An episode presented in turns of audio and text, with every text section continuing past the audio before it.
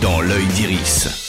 Bonjour à toutes et à tous, dans l'œil d'Iris, tous les mercredis, on parle des films à voir ou revoir au cinéma ou depuis votre canapé. Cette semaine, Scream 6 et The Whale. Et on se précipite en salle pour le retour de la superstar des années 90, Brendan Fraser.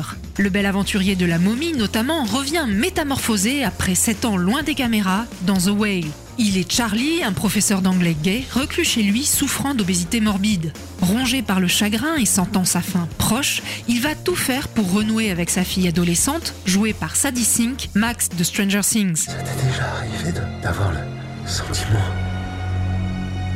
que les humains sont incapables d'être indifférents envers les autres?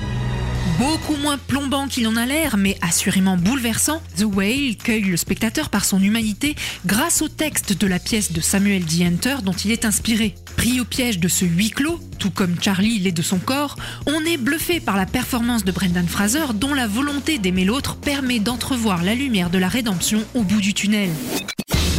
Autre salle, autre ambiance, Scream 6. Les survivants du dernier massacre sont à New York où ils tentent tant bien que mal de reprendre le cours de leur vie. Sauf qu'un nouveau Ghostface ne l'entend pas de cette oreille. On a un passé en commun.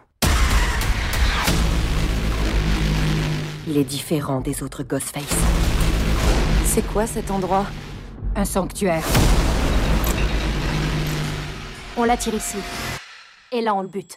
Si vous n'avez pas vu les précédents épisodes, vous comprendrez sans trop de mal ce slasher movie somme toute basique, mais le plaisir ne sera pas le même. Puisqu'ici, après une scène d'intro sur les chapeaux de roue, on assiste à une grande réunion d'anciens combattants de tous bords. Les mises en abîme du film dans le film, les règles du slasher movie, des marques de fabrique de la franchise sont au rendez-vous, tout comme beaucoup de sang et pas mal de viscères. Âme sensible, s'abstenir. Dans l'œil d'iris, c'est fini pour aujourd'hui. Rendez-vous mercredi prochain pour d'autres conseils ciné. Oui, FM.